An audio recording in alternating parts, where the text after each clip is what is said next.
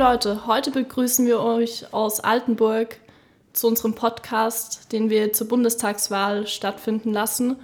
Und hier begrüßen wir den Bundestagsabgeordneten Frank Tempel. Hallo. Sag mal, was hat dich eigentlich ähm, zur Politik gebracht, vor allem hier im Altenburger Landkreis? Weil hier ist ja eigentlich nicht so viel los. Ja, ich gehöre zur Wendegeneration. Also ich war ein junger Mann 1989, 90 und habe meine eigenen Schlussfolgerungen gezogen. Das heißt, nicht von oben regieren lassen, eigene Meinung bilden, mit einmischen, selber aktiv werden, auf keinen Fall darauf verlassen, was man mir irgendwie von oben vorgibt. Das hat mich politisch geprägt und dann bin ich familiär im Altenburger Land gelandet, habe mich äh, damals bei der PDS gemeldet und habe gesagt, hallo, ich würde gern mitmachen, aber nicht bloß Beitrag zahlen. Ihr müsst was Konkretes haben. Und dann war ich ganz schnell im Kreisvorstand, im Kreistag und bin 2005 angesprochen worden, ob ich nicht Lust hätte, auch mal für den Bundestag zu kandidieren, ob mich die Themen interessieren würden. Und die Linke hast du dir ausgesucht, genau aus den Gründen, die du gerade genannt hast? Oder? Ja, ich kann mich äh, sehr genau identifizieren. Ich verstehe mich als sehr sozial geprägter Demokrat. Also gerade aus der Zeit 89, 90 ist die Demokratie für mich ein enorm wichtiges Thema. Aber auch soziale Gerechtigkeit spielt, äh, spielt eine sehr starke Rolle für mich. Ich lebe halt hier in Ostthüringen in einer Region, wo die Hälfte aller Einwohner ähm, in die Altersarmut geht, wenn sich rechtlich nichts ändert, wo die Kommunen kaum noch finanzielle Spielräume haben, um äh, für Jugendliche, für Senioren, für die Kultur etwas zu machen. Und das prägt mich. Also ich möchte mein Umfeld, mein, mein Umland mitgestalten, auch für meine Kinder. Und entsprechend habe ich eine sehr, sehr starke Schnittmenge mit der PDS gefunden. In Valomat hat da mal 95 Prozent gezeigt. Das ist, äh, denke ich, enorm hoch und insofern äh, ist das meine Partei. Sie hatten ja gerade, oder du hattest ja gerade deine Kinder angesprochen. Was machst du denn gerade zur Zeit während der Bundestagswahlen? Hast du da überhaupt noch viel Zeit, um deine Kinder zu sehen oder musst du dich jetzt vollkommen darauf konzentrieren? Ja, meine Kinder haben sich sehr stark auf das Leben des Papas eingestellt. Also sie nutzen die Zeiten, die wir haben. Ich war jetzt zum Beispiel ähm, zweimal leider krank, nach langer Zeit mal wieder. Das genießen die dann schon fast, weil sie mich haben. Aber die verstehen auch, was ich mache. Also wir nutzen das, was wir haben, dann unternehmen wir richtig etwas zusammen und die haben auch Verständnis, wenn ich mal drei, vier Wochen tatsächlich hintereinander keine Zeit habe. Es gibt ja heute mittlerweile moderne Kommunikationsmethoden. Es ist viel einfacher. Neben dem Telefon kann man chatten und alles Mögliche machen. Das machen wir auch. Deine Kinder sind ja auch noch etwas jünger, also die sind ja auch noch in dem jugendlichen Alter, wo man sich eigentlich für die Drogenpolitik interessieren könnte. Und das ist jetzt eigentlich auch so ein guter Einstieg in das Thema, denn äh, wir als Solid, wir möchten natürlich auch das Thema Drogenpolitik sehr weit in den Vordergrund stellen. Und wie bist du eigentlich darauf gekommen, dass du dich so in das Thema reinhängst? Also ich habe ja tatsächlich mit dem Konsum der sogenannten illegalen Drogen selber gar nichts zu tun, habe keine Affinität dazu. Ich war 1990 mal ein Jahr Sozialarbeiter, hatte den ersten Kontakt mit Suchtkranken, mit Glücksspielerkrankten, also Glücksspielsuchterkrankten. Habe dann später bei der Polizei, ähm, ich war lange Zeit Polizeibeamter, auch mal in der mobilen Rauschgiftbekämpfung, mit Drogendelikten zu tun gehabt und kam da sehr schnell an Grenzen dessen, was ich gelernt habe, was sinnvoll und geeignet ist und was tatsächlich die Praxis ist. Also wenn ein junger Mann, der wegen ein, zwei Joints eine Strafanzeige bekommt, eigentlich wissen will, warum er jetzt eine Strafanzeige bekommt, wenn er doch niemand geschädigt hat, äh, nach wie vor gute Zensuren hat, ähm, gut im Leben steht, besser dasteht als so mancher, der sich dem Alkohol verschrieben hat, aber er ist ein Krimineller und der andere nicht, dann hatte ich keine Antworten, als dass es der Gesetzgeber willkürlich so festgelegt hat. Und damit habe ich mich angefangen, auch im Rahmen der Landes-PDS Thüringen, äh, mich mit der Thematik zu beschäftigen. Es gab eine AG Drogenpolitik, wo wir uns dazu ausgetauscht haben. Ähm, und vieles andere hat sich dann später weiterentwickelt. Also ich bin einfach an dem Thema dran geblieben und habe heute einen sehr wissenschaftlich fundierten Stand. Damals war es mehr so aus dem Bauch heraus, dass da etwas ist, was ich praktizieren soll als Polizist, was aber falsch geregelt ist. Und was denkst du, wie wir als Linke vor allem die Bevormundung des Staates gegenüber Drogenkonsumierenden aufheben könnten? Also als erstmal muss man den Menschen schon klar machen, dass es hier, dass hier der Staat mit, mit Strafandrohungen arbeitet, wo eine mögliche Selbstschädigung in Gefahr steht. Und mögliche Selbstschädigung muss man Beratung und Information entgegensetzen, aber niemals Verbote. Es funktioniert nicht. Also überspitzt gesagt, man darf sich äh, versuchen aufzuhängen, aber wer sich mit äh, verschiedenen Substanzen auf Raten versucht umzubringen, ähm, der wird bestraft. Und das ist etwas, was rechtswissenschaftlich einfach nicht geht. Deswegen ähm, brauchen wir viel, viel Wissen um diese Substanzen, um die Gefahren, um die Risiken. Es geht immer um eine Risikoabschätzung. Ähm, nicht umsonst, wenn wir im illegalen Bereich sind, nehmen viele Menschen Cannabis, aber doch dazu hingehend relativ wenig Leute Heroin oder Kokain, weil es eben gefährlicher ist. Also Konsumenten können das in der Regel abschätzen, einige aber nicht und dafür brauchen wir die richtigen Hilfsmechanismen, statt komplett alle zu kriminalisieren. Und dann ist es halt klug, wenn gerade junge Menschen einfach Vorschläge machen, wie das denn aussehen sollte, wenn man es denn akzeptiert, aber durchaus mit den Risiken bewusst umgehen soll. Dann muss man Vorschläge machen, wie das für Jugendliche konkret aussehen könnte. Wie würden denn deiner Meinung nach solche Hilfsmechanismen aussehen? Also klug finde ich es immer, wenn sich Jugendliche gerade selber mit beschäftigen. Hier im Altmurger Land kenne ich mittlerweile mehrere Schüler, die zum Beispiel Seminarfacharbeiten zum Thema Cannabis oder Crystal Meth geschrieben haben. Und ich denke, ein Jugendlicher, der sich so intensiv damit auseinandergesetzt hat, zum Beispiel, der wird Crystal Meth eher gar nicht erst nehmen. Also der, der weiß einfach, was da auf ihn zukommt. Und der wird auch mit dem Thema Cannabis umgehen, womit ich da nicht unbedingt eine Abstinenz meine, sondern ähm, der weiß durchaus, wie auch mit gewissen Thematiken anders umzugehen ist. Der weiß, dass man auch eine gewisse Kompetenz braucht. Wie wirkt das? Was ist eigentlich riskanter Konsum? Was ist nicht riskanter Konsum? Ich halte nicht viel zum Beispiel von der Prävention von oben herab. Also Jugendliche müssen sich selber mit dem Thema auseinandersetzen. Dafür darf es nicht tabuisiert sein. Das ist ganz wichtig. Und vor allen Dingen, man darf nicht ins Abseits gedrückt werden durch mögliche Strafandrohungen, durch Ausgrenzung, durch Stigmatisierung. Und wenn man denn mal eine Phase hatte, wo man experimentiert, das war bei mir als Lehrling eher äh, Alkohol und Kirschlikör und ähnliche Sachen. Den Kirschlikör habe ich gar nicht gut vertragen. Aber das war so meine Experimentierphase, die haben auch andere junge Menschen, dass man dann nicht, wenn die zu Ende ist, trotzdem noch das Stigmata hat, äh, plötzlich ähm, Straftaten im Register zu stehen zu haben. Also auch hier muss man raus und gerade Jugendliche äh, müssen auch die Möglichkeiten haben, in ihrer Jugendlichen auch eigene Erfahrungen zu machen. Die müssen immer mit, mit Informationen und Beratet begleitet werden, aber auf keinen Fall kriminalisiert. Da ja für die komplette De oder Entkriminalisierung von Drogen sind, haben wir uns ja auch schon mal Gedanken darüber gemacht und wir waren der Meinung, dass man vielleicht einen Drogenschein auf den Markt bringen könnte, wenn man das so ausdrücken kann. Wie siehst du das und vor allem, wie kann das durchgesetzt werden und wie kann das auch vom Staat gestaltet werden?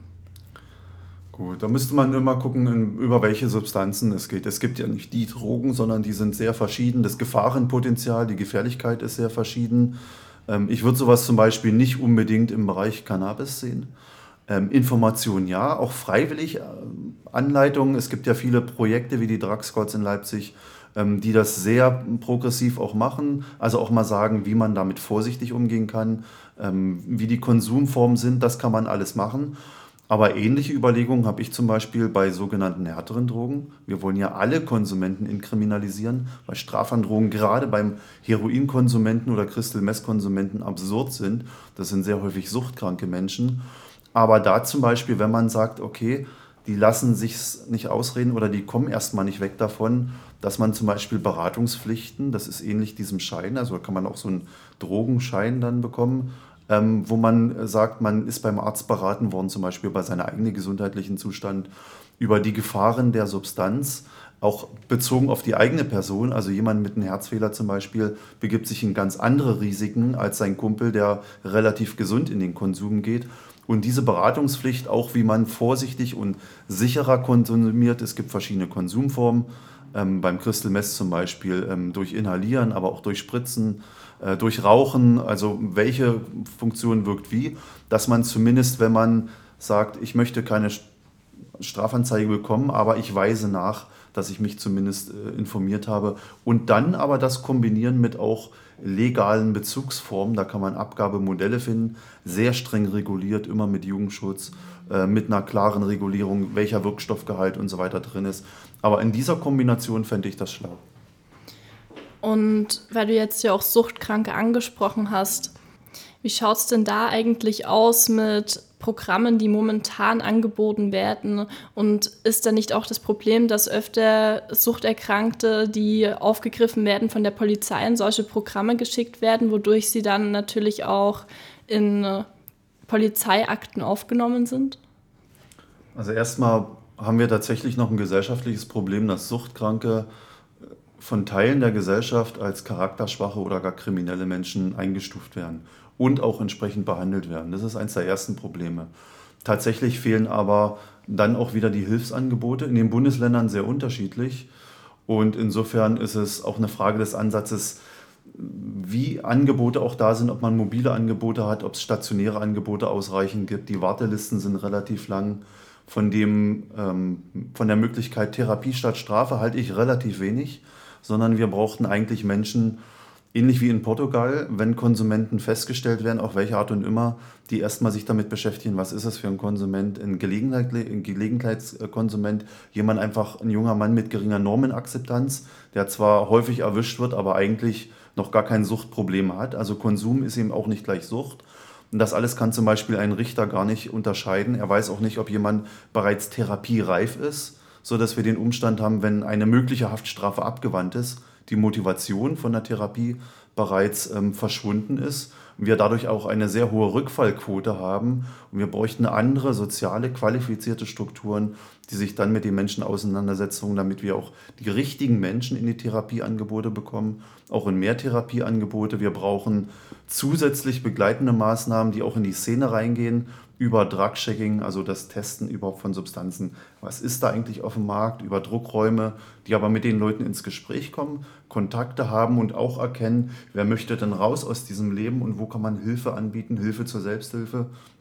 Das ist alles bei uns vorhanden, aber eben nicht ausreichend untersetzt. Und da haben wir durchaus Schwächen bis hin halt auch zur Polizei, die relativ selten ähm, auch fachlich qualifiziert ist dafür. Also wenn man, man sich nicht selber damit auseinandergesetzt hat, das geht los beim ähm, substituierten Heroinkonsumenten bis hin zum medizinischen Verwender von Cannabis, wo tatsächlich auch Menschen falsch behandelt werden, kriminalisiert werden, obwohl sie eine Ausnahmegenehmigung, Cannabis zum Beispiel medizinisch zu verwenden, durchsucht werden, ständig kontrolliert werden, auf der Arbeit aufgesucht werden. Das kommt bei mir an, solche, solche Beschwerden, dann auch solche Zustände. Und auch damit müssen wir dann lernen, umzugehen, dass die Gesellschaft insgesamt das Thema als Krankheit begreift. Ja, das stimmt wohl. Wie du gerade auch schon gesagt hast, Polizei sucht die Menschen auf und ähm, durch Beschwerden wissen sie, wo sie hinzugehen haben. Ja, wie stehst du dazu, eine unabhängige Beschwerdenstelle für Polizeiübergriffe einzurichten? Also mal das Umgedrehte, weil die Polizei ja doch auch ziemlich oft in die Privatsphäre eingreift und das für alle Beteiligten wahrscheinlich auch nicht so schön ist. Also ich sehe das grundsätzlich erstmal nicht als Generalverdacht gegen alle Polizeibeamte. Ähm, ich war selber lange Polizeibeamter, ich war in vielen Dienststellen in Thüringen und ich weiß, dass die Polizeibeamte, die immer wieder Sachen mit Widerstand haben, mit, mit ähm, gewalttätigen äh, Zwischenfällen, ähm, dass das immer auch eine relativ kleine Gruppe ist, die das betrifft. Äh, trotzdem muss es aufgearbeitet werden. Und ähm, wir sagen, ja, die Polizei hat das Gewaltmonopol. Wir wollen keine Privatisierung der Sicherheit. Aber wer dieses Gewaltmonopol hat, der ist auch in einer besonders hohen Verantwortung. Und dieser muss man dann auch gerecht werden. Und dazu gehört nach unserer Verfassung auch demokratische Kontrolle. Das heißt, durch das Parlament, durch unabhängige Stellen. Und hier haben wir etwas, das sich die Exekutive, die Polizei ja momentan selber kontrolliert. Das heißt, der Bürger, der eine Beschwerde über die Polizei hat, muss sich im Prinzip bei der Polizei oder anderen Teilen der Exekutive wie der Staatsanwaltschaft beschweren. Und das ist, das ist eine sehr hohe Hemmschwelle.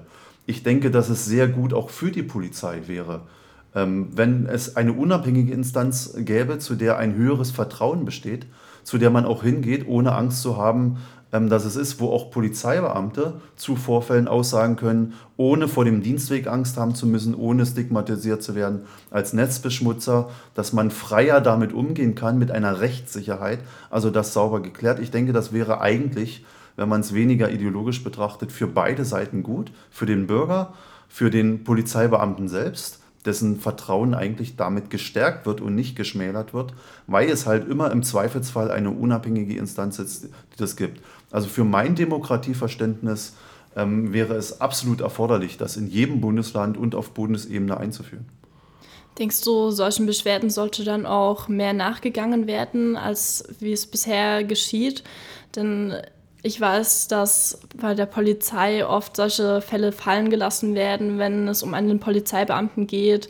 Wenn dieser jemanden androht, einen zu schlagen, dann wird einfach gesagt, ja, das ist vielleicht schon einmal vorgekommen, aber das muss öfter vorkommen, bis wir da irgendwie agieren können.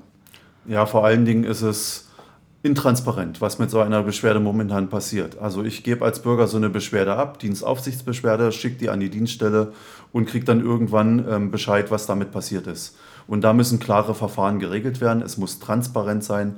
Deswegen auch eine unabhängige Stelle, die das macht, beim Parlament angesiedelt, ähm, nicht bei der Exekutive. Und entsprechend gäbe es dann ganz andere Verfahrensweisen. Man muss natürlich regeln, was alles in einer solchen Stelle gemacht wird. Also jede ähm, aggressive verbale Auseinandersetzung in der Verkehrskontrolle, dann brauchen wir eine Monsterbehörde, die das alles bearbeitet. Sondern es muss dann klar geregelt werden, für welche Fälle sind die zuständig und wo schreibe ich weiter eine Dienstaufsichtsbeschwerde, weil ich mich unfreundlich behandelt gefühlt habe. Also das müssen wir klar festlegen, dann ist es übersichtlich und dann, wenn man solche Regularien hat, im Strafverfahren habe ich auch eine Strafprozessordnung, die ganz klar regelt, wie ein solches Verfahren abläuft.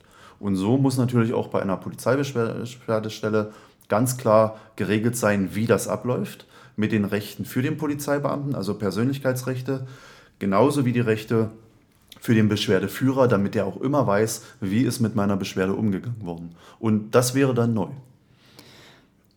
Jetzt mit so etwas, wo du wahrscheinlich nicht so sehr dafür plädieren würdest, ähm, denn es geht jetzt um die Aufrüstung der Polizei. Aber du hast ja gerade gesagt, dass man vielleicht mehr in die Hände einer anderen Instanz legen sollte. Und hier geht es vor allem um den Hardliner Rainer Wendt und um das, was er beispielsweise fordert. Was hältst du davon?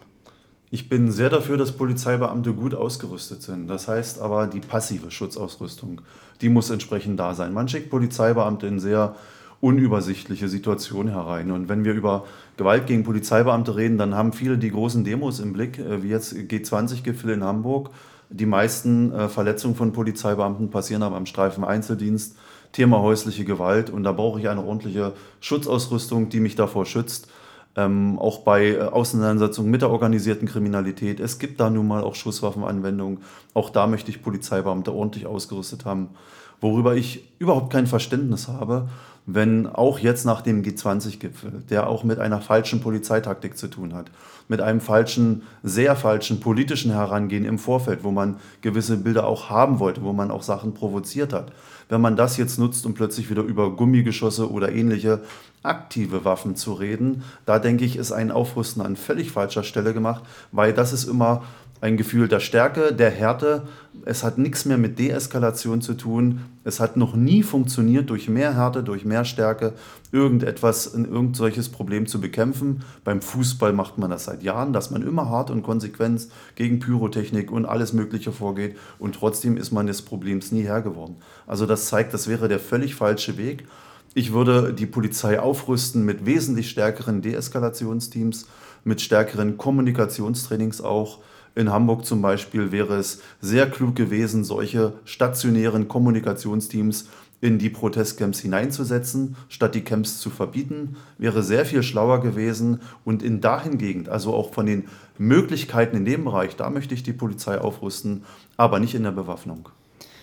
Wie sehen solche Kommunikationsteams aus, beziehungsweise wie deeskalieren diese in einer friedlichen Art und Weise? Also ich habe damit schon sehr positive Erfahrungen, aber ich möchte das mal vereinfacht schildern. Ich habe äh, mit äh, zwei verschiedenen Polizeieinheiten der Bundespolizei, die in dem Bereich zum Beispiel der Fußballfans unterwegs sind. Ähm, Ausschreitungen habe ich immer, wenn die eine Polizei ist, also wenn zum Beispiel Fans von Hansa Rostock begleitet werden sollen und es kracht dann regelmäßig. Ähm, bei der anderen Abteilung, wenn die im Dienst ist und die die Fans begleiten, eher nicht.